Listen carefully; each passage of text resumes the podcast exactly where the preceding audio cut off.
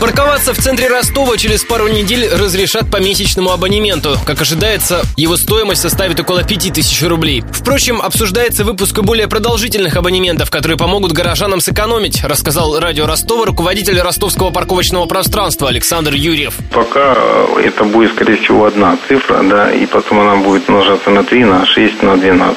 Мы планируем, это будет месячный, э, квартальный, полугодовой и годовой. Ну, это вопрос, э, на рассмотрение внутренние. Напомню, с 23 сентября на центральных улицах Ростова заработали платные парковки, специальные карманы. Стоимость часа стоянки составляет 35 рублей, оплата производится безналичным способом. Пока размечены более тысячи машиномест, но до конца года их станет на 5 тысяч больше. Как встретили горожане новшества, обсудим сегодня в прямом эфире в 17 часов. Телефон студии 250 101 и 6.